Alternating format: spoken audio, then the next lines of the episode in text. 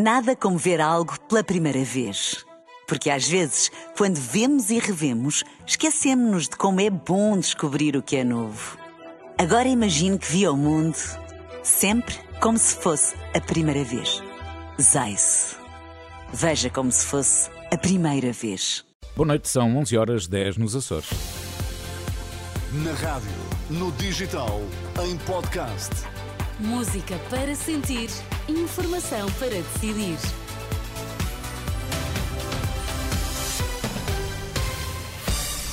Pedro Queiro, já vamos à edição da noite, antes as notícias em destaque. Combate à pobreza deveria ser uma prioridade na campanha eleitoral, defende o Patriarca de Lisboa. Lá por fora fez pelo menos um morto e 14 feridos, um tiroteio nos Estados Unidos.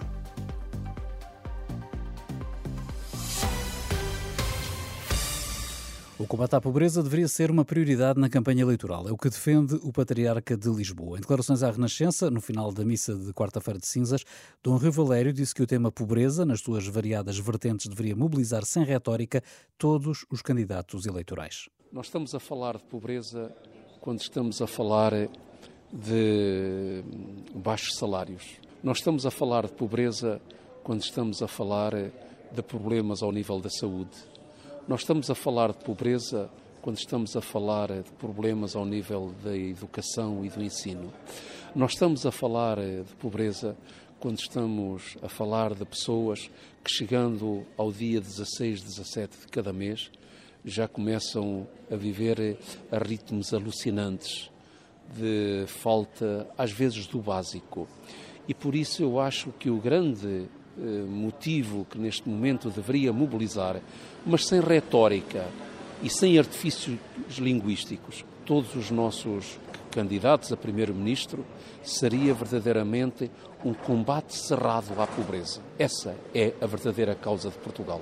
Sobre o atual contexto internacional, Dom Rio Valério mostra-se preocupado com a escalada de tensão no mundo e classifica como um retrocesso civilizacional a realização do maior exercício militar da NATO desde a Guerra Fria, que vai decorrer ainda este ano significa que algo de muito preocupante está uh, a acontecer ou está ainda para acontecer em termos de, mais, de maior gravidade. Mas, por outro lado, também nos deixa assim um bocado desconfortáveis, na medida em que uh, significa que estamos num processo verdadeiramente uh, de retrocesso civilizacional, em que, enfim, necessitamos de novamente falarmos aquela linguagem bélica, eh, da necessidade dos países se armarem, dos países se capacitarem com meios e pessoas, e isso, devo dizer, é para quem eh, se considera um arauto, um defensor, um trabalhador das causas da paz e da justiça, isso para nós é sempre, deixa-nos sempre um amargo na boca do Rio Valério, Patriarca de Lisboa, em declarações à jornalista Ana Catarina André.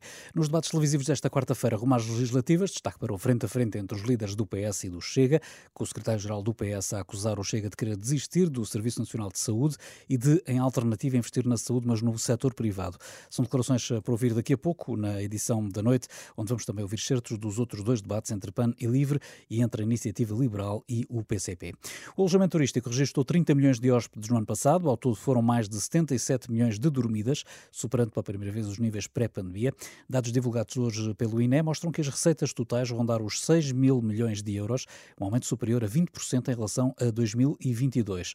Os maiores crescimentos ocorreram nos Açores, na Grande Lisboa e também na região norte. Quanto aos passageiros, nos aeroportos portugueses ultrapassaram os 67 milhões e meio em 2023, um novo recorde de tráfego aéreo. O Papa Francisco apelou hoje aos fiéis que abandonem as máscaras que os impedem de tomar consciência daquilo que são.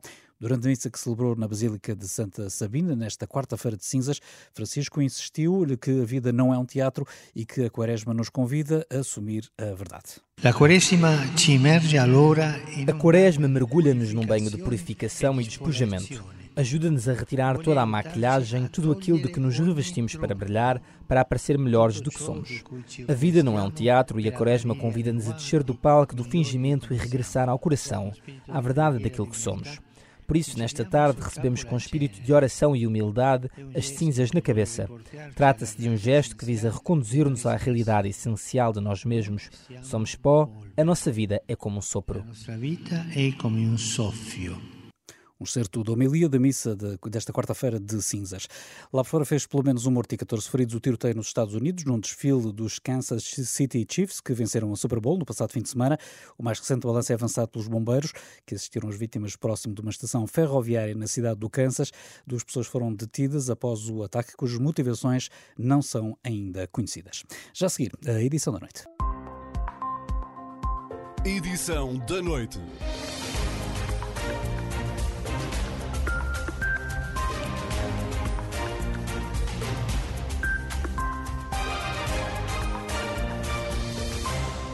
Está com a edição da noite da Renascença. Ao fim de três semanas e de sucessivos adiamentos para que se soubesse de uma decisão, afinal o juiz não encontrou quaisquer indícios de crime no processo judicial da Madeira e mandou os três detidos em liberdade apenas com termo de identidade e residência.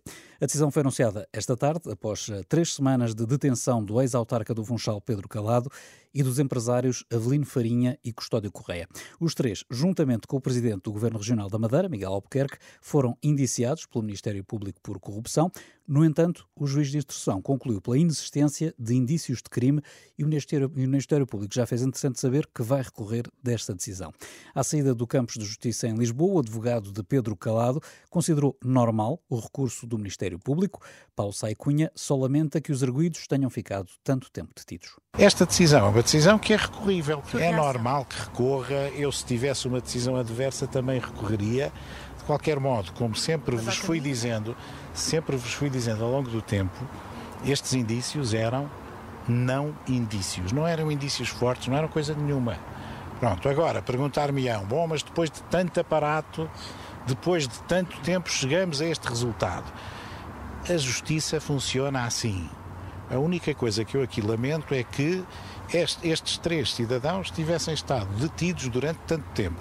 Já André Navarro de Noronha, representante do empresário Custódio Correia, diz que a decisão do juiz deve levar o Ministério Público a refletir. Estou satisfeito, como lhes disse, porque o sistema funcionou. Não funcionou à primeira, não funcionou à segunda, funcionou à terceira.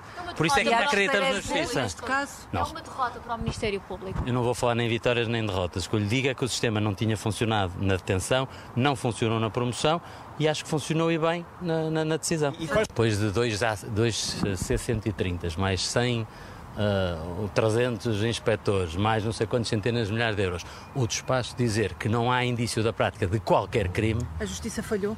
Não, a justiça funcionou. A questão diferente é a, a reflexão que o Ministério Público tem que fazer sobre a ação penal e a forma como interpreta o princípio da legalidade e da sua atuação.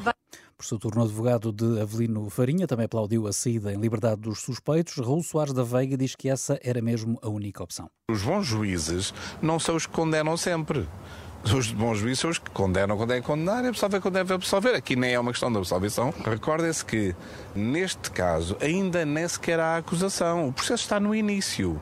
As medidas de coação são uma coisa excepcionalíssima para uma, uma situação em que ainda nem sequer há acusação, muito menos condenação, e já se está a restringir a liberdade das pessoas. Mas o que é que Portanto, tem que haver fundamentos claros, que é que muito fortes. E não havia. É o que o Sr. Juiz disse. Do plano jurídico para o político, Miguel Albuquerque, o presidente de missionário do Governo da Madeira, disse-se satisfeito com a decisão do juiz de instrução criminal. O que eu posso dizer é que estou muito satisfeito. Nunca tive dúvidas relativamente à lisura do Dr. Pedro Calado, nem ao profissionalismo dos empresários. E fico muito satisfeito porque 21 dias de é um sofrimento muito grande para ele e para a família. Um abraço de solidariedade para ele e para os empresários. E relativamente à sua posição, Presidente, demitiu-se dois dias depois das buscas? Vamos ver, temos tempo para pensar nisso. Ainda na Madeira, o PS insiste, no entanto, na convocação de eleições antecipadas. Apesar dos desenvolvimentos conhecidos hoje, o líder dos socialistas regionais, Paulo Cafofo, mantém a sua posição. Como digo, o processo está uh, ainda em averiguação, não foi fechado e, por isso, esta posição do Partido Socialista mantém-se inalterada, porque achamos e continuamos a achar que é a melhor forma de clarificar toda esta situação e nós continuamos a acreditar na democracia, seja na democracia pelos princípios da justiça, seja na democracia pelo voto popular posição do Partido Socialista da Madeira. Recorde-se que Marcelo Rebelo de Sousa vai receber depois da manhã em Belém o representante da República na Madeira para decidir o futuro político do arquipélago. De regresso ao plano jurídico e a uma avaliação da decisão do juiz, o Presidente da Assembleia da República declara-se perplexo com a detenção durante 21 dias do Presidente da Câmara da Madeira, que se demitiu entretanto, e demais então estes dois arguídos, quando afinal agora o juiz de instrução conclui que os elementos da acusação não justificavam a privação da liberdade. Em entrevista à Renascença, Augusto Santos Silva sublinha que é preciso fazer uma reflexão muito profunda na próxima legislatura sobre as condições, em seu entender demasiado fáceis, com que se priva da liberdade os cidadãos em Portugal. Nesta entrevista, o Presidente da Assembleia da República recorda outros casos, como as buscas à sede do PSD, à casa de Rui Rio, mas também os meses já passados desde o célebre parágrafo da Procuradoria-Geral da República, que levou António Costa a apresentar a demissão sem que exista notícia de qualquer desenvolvimento. Numa palavra, Santos Silva diz-se perplexo a minha reação é de perplexidade, não pela decisão do juiz, que não conheço, nem tenho que comentar, não sobre os indícios carregados pelo Ministério Público e a investigação do Ministério Público e da Polícia Judiciária, que também não conheço, mas é de perplexidade pelo facto de três cidadãos portugueses terem estado detidos durante 21 dias sem, digamos, culpa formada, porque no entendimento do juiz de instrução, os elementos trazidos pela acusação não justificavam essa privação de liberdade. Não justificavam, segundo o juiz de instrução, mas o que é facto é que caiu o governo regional e o presidente da Câmara do Funchal demitiu-se na sequência deste caso.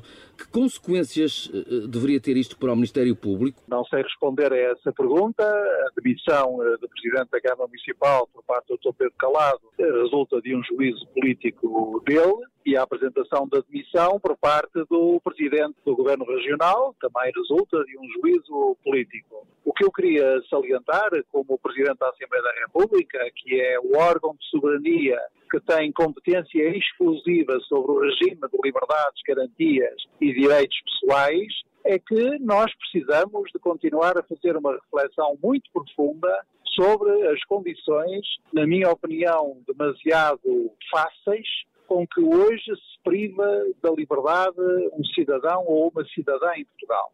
Essa reflexão tem que ser feita por nós todos, quer eh, nas atuais circunstâncias, quer eh, na próxima legislatura. Seja como for ser presidente, eh, vejamos, nos últimos meses caiu o governo da República, cai o governo regional da Madeira. Como é que olha para isto? Eu acrescento a isto, antes mesmo dos factos que reportou, uh, as buscas uh, sedes de um partido político, uh, no caso o PSD, e também a residência particular de um ex-líder desse partido. E, portanto, esta sucessão de factos deve-nos levar a pensar muito maduramente sobre isso que me parece ser um recurso demasiado fácil, excessivo eh, à privação eh, de liberdade por parte de pessoas ou com medidas de invasão da privacidade das pessoas, como as buscas domiciliárias. E, portanto, eu insisto, não está aqui em causa nenhuma apreciação da minha parte, nem sobre a natureza e os resultados da investigação, nem sobre as decisões tomadas pelos órgãos judiciais competentes, está aqui em causa uma perplexidade que não posso nem devo omitir por este facto simples, mas grave na sua simplicidade. Exigia-se, do seu ponto de vista, algum esclarecimento por parte da Procuradora-Geral da República? Como sabem, em ocasiões passadas eu já me pronunciei a favor da utilidade de um Ministério Público usar uma faculdade que a lei lhe confere de proceder a esclarecimentos públicos. Como essas sugestões não foram acolhidas, não, não tenho uh, mais nada a sugerir nesse campo. Só mais uma pergunta, Sr. Presidente. Consegue compreender ao fim de tanto tempo uh, que, a não ser por uh, através dos jornais, de notícias de supostas suspeitas, que nada se tenha sabido até agora do caso que envolve o Primeiro-Ministro? O que eu posso evidenciar é mais esse facto simples. No dia 7 de novembro, se não me falha a memória, eh, um comunicado do, da própria Geral da República comunicou ao país que o Sr. Primeiro-Ministro se encontrava sujeito, ocorria contra ele um uh, inquérito crime no Supremo Tribunal de Justiça. Estamos em fevereiro e nada mais se sabe senão uma informação sobre a metodologia uh, da investigação. Mas são as principais instituições do Estado que estão em causa. Eu não tenho mais nada a acrescentar uh, ao que disse. Julgo que o que disse é suficientemente eloquente e insisto, centro-me não sobre inquéritos que não conheço, não sobre investigações que não conheço, não sobre as notícias, entre aspas, que vão saindo na imprensa que são uh, filtradas uh, e que são interessadas. Uh, Atenho-me apenas a estes factos simples e indiscutáveis. Durante 21 dias, três pessoas são detidas por razões que não existiam, segundo o juiz de instrução, e um inquérito crime conduzido no Supremo Tribunal contra o Primeiro-Ministro. Eh, não teve nenhum desenvolvimento de que haja notícia pública vários meses passados. Augusto Santos Silva, o Presidente da Assembleia da República, em declarações ao jornalista Pedro Mesquita. Também ouvido pela Renascença, o especialista em Direito Penal Manuel Magalhães e Silva diz que este caso terá de levar o Primeiro-Ministro a ponderar a demissão da Procuradora-Geral da República. Este advogado, muito próximo de António Costa, considera que Lucília Gago ficou sem condições para continuar no cargo. É uma ponderação que terá que ser feita pelo Sr. Primeiro-Ministro, uh, porque é ele quem tem a iniciativa de propor ao Sr. Ao, ao, ao Sr. Presidente da República a exoneração do Procurador-Geral da República. António Costa dificilmente o faria, tendo em conta que também é suspeito num outro processo. É uma, é uma, uma, uma ponderação que o Primeiro-Ministro terá que fazer, eh, não vou fazê-la por ele por razões óbvias, eh, mas eh, que me parece que não existem condições para que a Sra. Procuradora-Geral da República continue em funções, não me parece, em face desta situação que é verdadeiramente escandalosa. No plano político, Magalhães e Silva não exclui que Miguel Albuquerque, o presidente admissionário do governo madeirense, possa suceder a si próprio. Em face da situação existente, o Partido Social Democrata reivindicar o Dr. Miguel Albuquerque para presidente do governo regional. Penso que essa hipótese pode não estar excluída. Relativamente à renúncia ao mandato por parte do Dr. Pedro Calado, isso é que me parece que é uh, irremovível. Manuel Magalhães e Silva, ouvido pelo jornalista Pedro Mesquita. Edição da noite.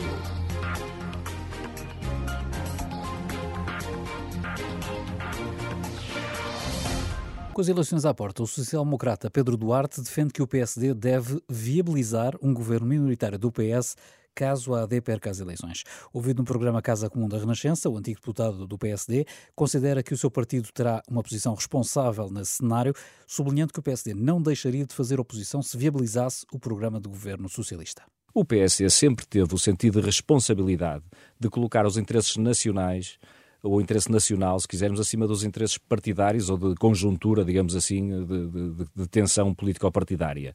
Isso aconteceu já inúmeras vezes na história da nossa democracia. E eu não tenho dúvidas que vai voltar a acontecer quando um cenário dessa natureza se voltar a colocar no futuro, seja quando for. Porque é esse, está, está, eu julgo que, que é, eh, faz parte de um partido que é um partido responsável, é um partido moderado, é um partido do centro político, é um partido que já esteve no governo, já esteve na oposição e sabe que a alternância democrática se faz assim. E não é por se viabilizar uh, orçamentos, por exemplo, ou se viabilizar um programa de governo, que se deixa de fazer oposição. O PSD já foi oposição alternativa a governos socialistas. Um, um, caso que se calhar mais evidente todos nos recordaremos foi quando da adesão ao euro com o professor Marcelo Rebelo Sousa como líder do PSD, em que se viabilizaram durante três anos consecutivos eh, orçamentos eh, precisamente para permitir essa governabilidade.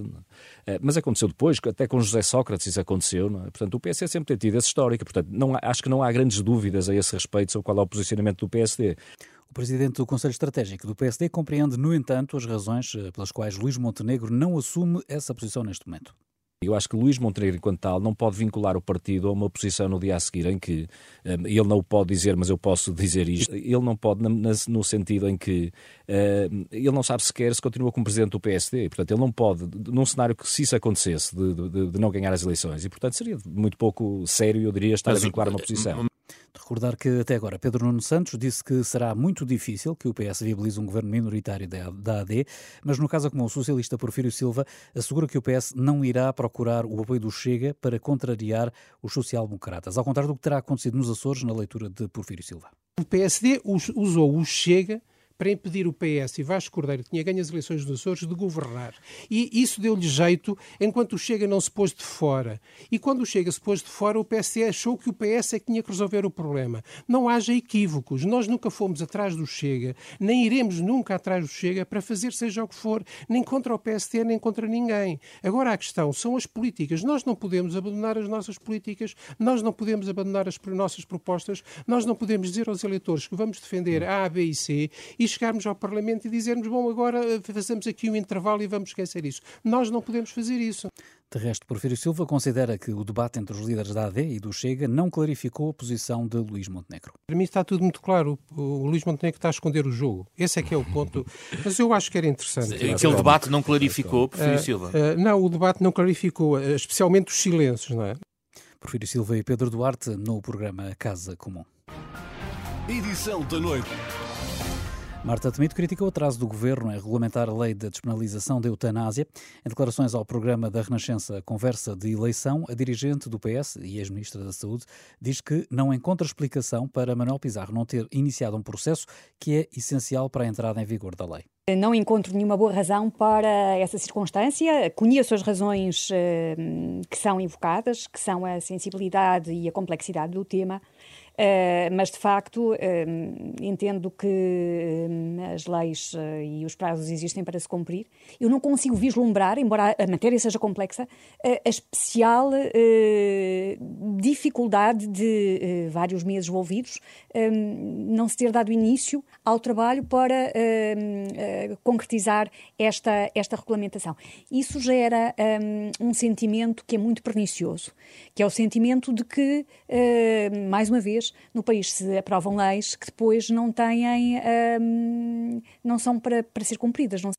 Neste debate, o vice-presidente do PSD, Miguel Pinto Luz, considerou que para tomar uma posição sobre a eutanásia é preciso esperar pela decisão do Tribunal Constitucional sobre o pedido de fiscalização entregue pelos deputados social-democratas, mas pede rapidez aos juízes do Palácio Raton que não pode demorar anos, objetivamente, um parecer deste, deste tipo. Portanto, o, o, o, país tem que andar, quer dizer, não, não, não, independentemente de estarmos de um lado da barricada do outro lado da barricada, e, e já tornei aqui claro qual é o meu, mas a, a, questão que se coloca, a questão que se coloca não é essa. A questão que se coloca é que, uh, uh, objetivamente, os deputados do, do, do Partido Social Democrata têm legitimidade para fazer. Têm. Fizeram. Agora não podem estar a aguardar anos. Miguel Pinteluz, que critica ainda a proposta que o PS inscreveu no programa eleitoral de exigir um tempo mínimo de serviço aos jovens médicos, diz ser um erro a somar ao descontentamento que existe entre estes profissionais o nível de conflitualidade é tão grande, e repare, e eu, como tive aqui a oportunidade de dizer, tenho tido reuniões com a FNAM, com o CIM, eh, eh, com, a ordem do, com a Ordem dos Médicos, em nenhuma destas reuniões, em nenhuma destas reuniões do último ano e meio, foi sequer abordado o tema. Portanto, é tema que não estava na agenda de ninguém. Portanto, Portugal não precisa disto. E um Portugal inteiro que já se percebeu que está aos pedaços, porque já não tem professores do lado do, do, lado do Portugal inteiro, já não tem os médicos do lado do Portugal inteiro, já não tem os polícias do lado do Portugal inteiro, já é um Portugal aos pedaços, ainda vai criar mais ruído. E, portanto, não se percebe. De facto, eu acho que é um erro político crasso por parte uh, de Pedro Nuno Santos. Esta proposta já tinha sido, sido, de resto, apresentada por Marta Temido em 2019, quando fazia parte do governo socialista. A ex-ministra da Saúde reconhece que a medida tem desvantagens e devido a que este seja o melhor momento para a sua discussão que é uma medida que faz ondas uh, e que uh, faz ondas junto de gente importante e de lobbies importantes. E, portanto, há uma tendência natural para uh, não, não, não atirar a pedrada para o charco. É, é o melhor momento para a sua discussão? Não sei, tenho algumas dúvidas sobre, melhor, sobre se é o melhor momento para a sua discussão, mas há uma coisa de que eu tenho a certeza: é que nós não podemos temer a discussão. E digo, deste tema, como de outros que estão referidos em termos de medidas uh, nos programas de governo, nos programas eleitorais, quer do PS, quer do PSD, a cooperação entre público e privado, a questão uh, de uma melhor combinação, uma combinação mais eficiente das profissões, apenas porque uh, há algumas pessoas na sociedade portuguesa que têm uma voz forte. Marta Temido e Miguel Pendeluz, no Conversa de Eleição, debate transmitido esta tarde em direto no canal YouTube da Renascença. Edição da noite. Décimo dia de debates televisivos entre candidatos dos partidos com assento parlamentar e a crise na Madeira. Foi um dos temas do primeiro duelo do dia, o frente a frente entre Inês Sousa Real do PAN e Rui Tavares do Livre. Os dois dirigentes partidários estiveram na RTP3 para mais um debate a caminho das legislativas de 10 de março. O porta-voz do Livre apontou o que considera sérias contradições do PAN no caso da Madeira. Incoerência há quando, por exemplo, se diz que é possível apoiar um governo na Madeira, que é um governo que tem em 48 anos, o governo madeirense de uh, descaso uh, com o ambiente, de desordenamento do território e de maus tratos a animais também, porque na Madeira não há uh, touradas, mas depois na Madeira houve massacres de, da cabra das desertas, tanto na Deserta Grande como no Bugio, a tiro e com venenos dos ratos, e esse é um governo que depois se vai apoiar, embora não se tenha dito durante a campanha eleitoral que se ia apoiar esse governo do PSD. Já Inês Souza Real explicou que o importante para o PAN são as causas que defende, independentemente de quem esteja no poder. O PAN é uma força política útil à democracia. Nós demonstramos que os portugueses não têm que estar, neste caso os madeirenses e porto-santenses, não têm que estar reféns nem da maioria absoluta, nem menos ainda de uma força populista antidemocrática. Para os animais que sofrem, seja em contexto for, é indiferente se somos de esquerda ou de direita, ou até mesmo para as vítimas de violência doméstica, ou para os mais jovens que querem melhores oportunidades. Aquilo que o PAN garantiu foi que efetivamente faz avançar as suas causas através da representação que tem na região autónoma da Madeira e eu não posso deixar de referir uma coisa, é que se olharem para o despacho que já saiu das atividades cinegéticas, todas essas atividades que o Rui referiu já não constam do mesmo. E isto deve-se à ação do PAN. E Miguel Albuquerque foi afastado antes do PSD ou qualquer outra força política ao fazer, precisamente pela ação responsável Portanto, do PAN. Apesar destas eh, divergências sobre a Madeira, o debate entre o PAN e o LIVRE foi, eh, no entanto, marcado por uma grande concordância entre os partidos nos temas ambientais, económicos e até jurídicos. Pelo tema da Madeira, mas pelo ângulo do caso, que levou os três arguídos hoje a serem libertados, arrancou o segundo duelo da noite entre os líderes do PS e do Chega, o primeiro e o terceiro partidos mais votados nas últimas eleições. Neste debate na TV, Pedro Nuno Santos considerou que a Justiça está a funcionar no caso das investigações da Madeira. Confrontado com a decisão do juiz de instrução de que não há indícios de prática de crimes, Pedro Nuno Santos diz que é preocupante, assim, o tempo de detenção dos três envolvidos. Obviamente que o caso uh, preocupa, obviamente também me preocupa que estejam uh, 21 pessoas, este, 21 pessoas estejam 21 dias uh, detidas, isso também obviamente que me preocupa, mas eu presumo que tenha sido o tempo necessário para que o juiz de instrução sinta segurança naquilo que produziu.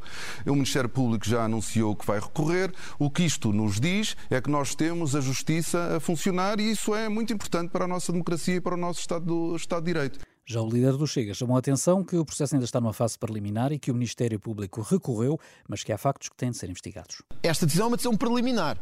E esta decisão também não, não, não retira, Pedro Nuno Santos, uh, uh, os factos que nós conhecemos, uh, de enriquecimento de alguns personagens à vista de todos e que todos lemos essas notícias, de não declaração de património, como foi o caso de Miguel Albuquerque, isto não é uma questão de instrução ou de não instrução. Isto está visto. Ou de que, na Madeira, tivemos metade dos apoios públicos à habitação a uma empresa. E, portanto, este circuito da corrupção não morre com nenhuma decisão. Tem que ser investigado. E é bom que esteja a ser investigado. Um debate na TV que abordou temas como a saúde, a corrupção ou ainda a habitação. No caso da saúde, Pedro Nuno Santos garantiu que a proposta do PS para fixar jovens médicos no Serviço Nacional de Saúde será negociada com o setor. Depois da polémica em torno da medida incluída no programa eleitoral, o líder socialista garantiu esta noite no debate com André Ventura na TV que a proposta não será uma imposição. Não será, obviamente, eh, uma imposição, mas procuraremos as condições, os estímulos necessários para que nós consigamos recrutar, não só recrutar, mas reter médicos no Serviço Nacional de Saúde. Se nós não formos capazes de fazer isso, nós não vamos ter Serviço Nacional de Saúde e é por isso que é tão importante nós conseguirmos com que os nossos jovens formados no SNS sintam que devem e que têm condições para ficar no SNS. Mas a medida só avançará com o acordo Negociação e com, como é óbvio. Portanto, pode ser uma proposta inútil para resolver não é inútil. a falta de médicos Não é inútil, nós devemos ouvir, devemos negociar, tentar encontrar as soluções com os médicos e com quem os representa, para nós garantirmos, encontrarmos todas as soluções que nos possam garantir que nós temos médicos no Serviço Nacional de Saúde. Na resposta, o líder do Chega acusou Pedro Nuno Santos de querer amarrar os médicos ao Serviço Nacional de Saúde e disse que o dirigente socialista só mudou de opinião por causa da polémica que se instalou. Pedro Nuno Santos é um candidato impreparado para ser primeiro-ministro.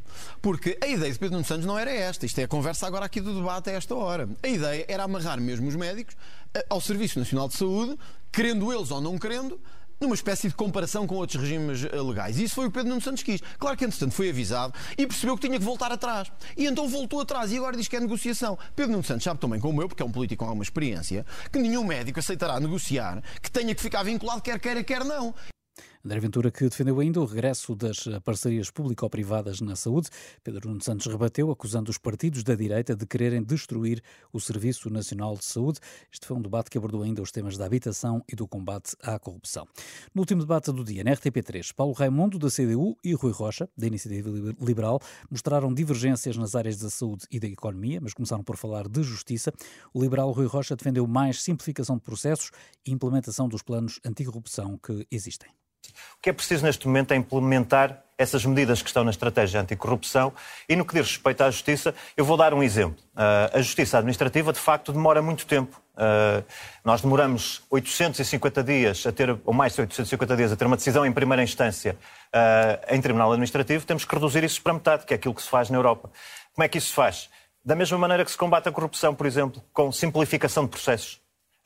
o negócio dos corruptos é a burocracia. E, portanto, nós temos que simplificar processos.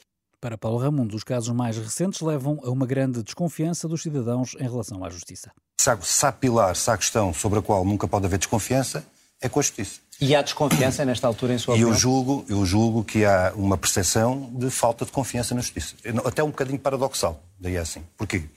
Porque nós temos um conjunto de casos, de sucessão de casos, onde uh, os, os mais improváveis, diria assim, estão a ser chamados à justiça, pessoas conhecidas, eh, o que dá uma sensação de que a justiça é igual para todos.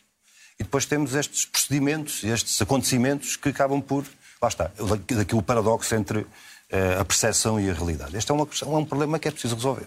Na economia, Rui Rocha defendeu que o Estado não deve salvar empresas com injeção de dinheiro. Lucros privados, prejuízos privados. Quando as empresas correm bem, devem ter lucros. Quando as empresas correm mal, devem assumir os seus prejuízos. Não deve acontecer, como o PCP uh, eh, defende, Uh, que dinheiro dos contribuintes, como aconteceu na TAP, como aconteceu na CP, como aconteceu uh, na EFASEC, dinheiro dos contribuintes seja injetado nesse tipo de empresas. A este argumento respondeu Paulo Raimundo, o líder do PCP, diz que o Estado está a salvar para entregar erradamente aos privados. Se nós estamos a pôr o nosso dinheiro para parar os, os buracos que a banca privada abriu, então o que é, que, qual, é, qual é o destino? É, é, deixar, é limpar, como se fez na IFASEC. depósitos não é... É, é... é, limpar, como se fez na IFASEC, foi aqui referido a IFASEC. O governo entrou com milhares, milhares de euros, limpou a empresa. Milhões, milhões, Paulo Ramos. 400 limpo, milhões de euros. Limpou a empresa e depois dela está limpa. Em vez de pegar naquela, naquela extraordinária capacidade produtiva que ali está depois de pegar naquela capacidade extraordinária do ponto de vista de, de, de, de uns operadores altamente especializados, o que é que faz? Entrega a um grupo privado. Portanto, na área da saúde, Raimundo defendeu melhores condições para os profissionais de saúde, sobretudo no SNS, e criticou o alegado, o alegado escoamento de dinheiro público para os privados nesta área. 8 mil milhões de euros são transferidos ao Orçamento do Serviço Nacional de Saúde para o setor privado. 2, milhões dos, 2 mil milhões dos quais para medicamentos. Vamos deixar de ter medicamentos. Sim, já, São privados. Já está, está já é claro. o fantasma, já vem aí o fantasma. Claro. Mas é, é, este, é este que nós estamos a falar. E o Sr. Deputado do Rio Baixo acha que isto ainda é pouco. E, portanto, lá está. Ainda quer que o Estado não deve estar em nada, na sua opinião, deve continuar a ser um verdadeiro passador de cheques para o setor. Então... Na resposta, Rui Rocha defendeu a liberdade de escolha para os utentes na área da saúde. Nós não podemos prender as pessoas ao SNS, não pode ser. Nós temos que fazer aquilo que os outros países fazem ah, com provas dadas, que é permitir liberdade de escolha. Não, eu nunca defendi o modelo dos Estados Unidos, é mais um fantasma que gostam de, de, de assinar, mas não de tá, todo. Ficou claro. Portanto, a solução não é manter as pessoas amarradas a um SNS que não funciona. Não pode ser. Nós Nem temos que permitir às pessoas. Resto, Nem dar cabo do resto. É não, mas isso não está em causa. Falando dos profissionais de saúde, que eu acho que é um tema muito importante. A mesma posição que temos relativamente às questões dos funcionários públicos. Nós hoje entendemos que é preciso melhorar as condições remuneratórias dos profissionais de saúde. Se eles têm... No setor público e no setor privado? No setor público, que é aquele que agora interessa do ponto de vista da política pública, com a tal ideia que nós temos. É preciso também incluir uma remuneração variável, como se faz em algumas áreas, mas estender isso a todas as áreas, em função de resultados e sempre com aquela questão qualitativa que falávamos há pouco, também tendo em conta a melhoria da saúde pública. Rui Rocha e Paulo Raimundo, duas visões diferentes da sociedade em debate esta noite na televisão. Edição da noite. E a caminho das eleições legislativas de 10 de março, a Renascença entrevista diariamente diversas eh, personalidades em várias áreas sociais sobre os desafios que Portugal enfrenta. Em entrevista à Renascença, o presidente da Comissão Nacional Justiça e Paz admite que as investigações e processos judiciais que envolvem deputados e governantes contribuem para o descrédito da classe política. Pedro Vaz Pato diz que o momento exige consensos partidários em áreas-chave.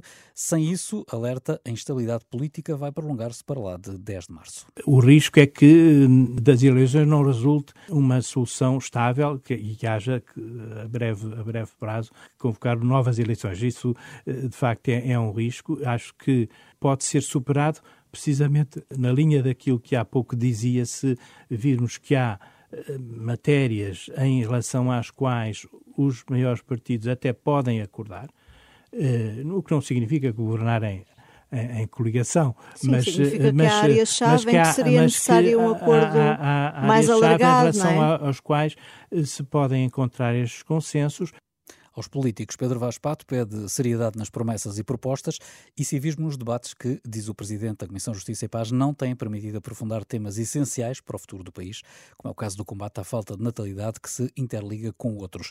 Vaz Pato espera que essa discussão ainda se faça e que os partidos esclareçam que caminho querem seguir relativamente à eutanásia e outros temas ditos fraturantes. Quer dizer, há questões em relação às quais nem sempre os partidos se definem e seria bom que se definissem. Por exemplo? Por exemplo, a questão da eutanásia, a questão da proteção da vida em todas as suas fases. É algo que é, que é importante. Às vezes as, as discussões entre os partidos centram-se nas questões económicas como se fossem as únicas importantes, mas não são. Por exemplo, a questão da promoção da família, que está ligada a um problema, pouca gente tem falado dele, campanha eleitoral, que é a queda demográfica, não é? o futuro do nosso país, eh, eh, que passa por, pela inversão desta queda demográfica, que não se resolve só com a imigração, embora a imigração também tenha um papel importante e deve ser uh, exaltado esse papel e, e, valorizado, mas esse é também um aspecto que não tem a ver só com as questões económicas, a questão da, da coesão social passa muito pela promoção da família. Aos cristãos que estão na política, o que se exige em relação a todos os assuntos é que sigam a doutrina social da Igreja. Os princípios da doutrina social da Igreja não implicam necessariamente uma única forma de, de um, opções que sejam uh, de um determinado partido, para dizer uhum, uh, assim mais concretamente. Uh, mas é importante que nos vários partidos os cristãos marquem a diferença, que a sua fidelidade ao, à doutrina social da Igreja seja superior à fidelidade à linha ideológica de um determinado partido, seja ele qual for. Isto vale para todos os partidos. Pedro Vaz Pato, presidente da Comissão Nacional de Justiça e Paz, em entrevista à jornalista Angela Roque, que pode ler na íntegra no site da Renascença em rr.pt. Edição da noite. E a menos do mês das legislativas, a Associação Cristã de Empresários e Gestores alerta que o voto dos portugueses é demasiado relevante para que a abstenção ou o mero protesto possam ser opções. Considerando que as eleições acontecem num quadro de falta de esperança no futuro, de enorme pobreza e degradação dos serviços públicos, a ACES diz que é prioridade a redução da carga fiscal sobre famílias e empresas, eh, sob pena de economia paralela, que já representa mais de 34%, aumentar ainda mais. A associação que representa cerca de 1.200 líderes empresariais alerta ainda para o empolar dos extremismos políticos, em que o confronto e incapacidade de diálogo podem conduzir a uma situação de instabilidade ou impasse, como explica o presidente da ASES, João Pedro Tavares. A ASES tomou posição relativamente a estas eleições legislativas, tal como noutros momentos o fez, nomeadamente no tempo da crise e, e também no, na altura do Covid, fez várias tomadas de posição. Achamos que este momento é um momento crítico em que a população não se pode abster e é um momento bastante decisivo para o futuro do nosso país, para todos os desafios que enfrentamos, não só ao nível das empresas, ao nível da sociedade, e nós mencionamos, ao nível, de, por exemplo, de, de temas estruturais da sociedade portuguesa, como a saída de jovens, a não fixação das novas gerações no mercado de trabalho português, eh, como o tema da natalidade, que também abordamos, a proteção da família, o combate à pobreza. São vários os temas para os quais nós achamos que não só tínhamos que tomar uma posição, como deixar claro qual eram os nossos pontos de vista. E o que é que pedem em concreto aos partidos? O que nós pedimos é que haja, ou seja promovida na sociedade portuguesa uma convergência que leve à participação de todos, entre a sociedade civil, uh, o setor privado, uh, o Estado e a economia social. Este é o primeiro aspecto. Com isso, uh, queremos que, com a participação de todos, seja feita uma reforma a diversos níveis. Nós, enquanto a SES, Associação Cristã de Empresários e Gestores, focamos em temas relativos ao trabalho e às empresas e à liderança empresarial, e é para esses que nos dirigimos, e não falamos em temas uh, relativos à saúde, uh, à educação, uh, à defesa ou a outros temas. E aquilo que pedimos é uma reformulação que permita maior desenvolvimento económico e social, não falo só de crescimento, mas desenvolvimento, o que significa com salários mais justos, com famílias mais equilibradas, com empresas mais saudáveis e que represente um sinal de esperança para o nosso futuro. Presumindo que a ASES não está a pedir que se vote neste ou naquele partido em concreto, uh, seria uma solução, um pacto de regime entre vários partidos? Sem dúvida. Uh, consideramos que nós não tomamos posições políticas, mas tomamos posições que sejam convergentes. Significa que envolva, envolvam todos, que ninguém se sinta excluído e que se colabore, uh, inclusive, na possibilidade de um pacto de regime para um futuro mais próspero. Nós sentimos que existe uma situação de acomodamento uh, e de falta de ambição aos, uh, aos mais diversos níveis, nomeadamente na liderança, não só política, como por vezes também empresarial, em que as empresas criam dependências, por exemplo, do Estado, Uh, e nós eh, exortamos a que sejamos mais audazes e que sejamos eh, mais ambiciosos naquilo que está ao nosso alcance enquanto país e enquanto portugueses. De resto, a Associação alerta para o, aquilo que se chama o empolar dos extremismos políticos. Sim, porque nós consideramos também. Repara uma coisa, nós não fazemos comentário político e aquilo que fazemos é baseado na doutrina social da Igreja ou na economia do bem comum. E, portanto, queremos promover uma cultura do encontro, uma cultura que cuide dos mais desprotegidos, que combata a pobreza, uma cultura que, que integre, mas que integre com responsabilidade, que seja inclusiva, que seja socialmente justa. E, e é isso que nós eh, propomos, que defenda a dignidade das pessoas, que defenda a casa comum, que defenda a solidariedade e a subsidiariedade. E é isto que nós uh, propomos. Um dos vossos pontos mais fortes neste, neste alerta que fazem é para a questão da carga fiscal. Sim, mais do que carga fiscal, uh, todos os estudos têm apontado para o stress fiscal que incide sobre famílias, pessoas e empresas. E esse stress fiscal provoca um menor desenvolvimento, uma, uma menor disponibilidade de capital, provoca uh, menor capacidade de investimento e, com tudo isso, provoca uh, menor desenvolvimento económico e menor crescimento para as famílias, para as pessoas e para as empresas. Portanto, nós propomos uma carga fiscal seja justa, mas que defenda a dignidade das pessoas e que potencie a capacidade das empresas. E falam também, segundo percebo, eh, numa, num Estado menos pesado, digamos assim, numa máquina estatal menos pesada. Sim, repare, eh, passámos o período da Troika, em que a determinada altura tínhamos uh, um número de funcionários públicos a pouco acima dos 500 mil. Neste momento estamos acima dos 700 mil. Houve um crescimento significativo, não tendo existido uh, uma melhoria tão significativa dos uh, serviços públicos. Sabemos que pelo meio passamos por uma pandemia, sabemos que há investimentos que são necessários, nomeadamente na área da saúde, há investimentos que são, têm que ser feitos a nível de, de pessoas, de capacidade humana na, na área da educação, mas uh, sentimos uma máquina muito pesada do Estado, aos mais diversos níveis, uh, na justiça, uh, por exemplo, na administração pública, que em muitas situações funciona ainda com as senhas do Covid, no tempo do Covid e, portanto, há uma reformulação que importa fazer para que o Estado seja mais ágil, mas, sobretudo, mais efetivo e que, e que seja amigo das empresas, dos empresários e do desenvolvimento uh, do país. Já estivemos nestes dias dezenas de debates, dezenas de entrevistas a cada um dos candidatos a primeiro-ministro. Já viu alguma luz ao fundo do túnel ou acha que hum, se está a perder tempo com coisas uh, paralelas?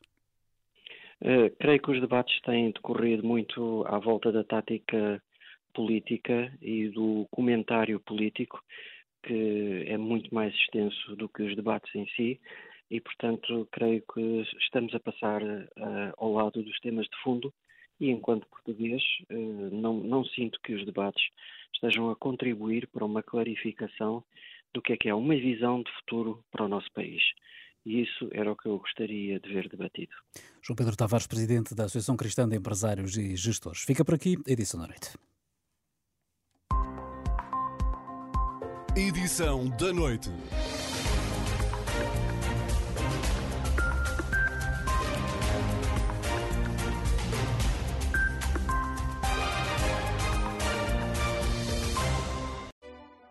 Nada como ver algo pela primeira vez. Porque às vezes, quando vemos e revemos, esquecemos-nos de como é bom descobrir o que é novo. Agora imagine que viu o mundo sempre como se fosse a primeira vez. Zais. Veja como se fosse a primeira vez.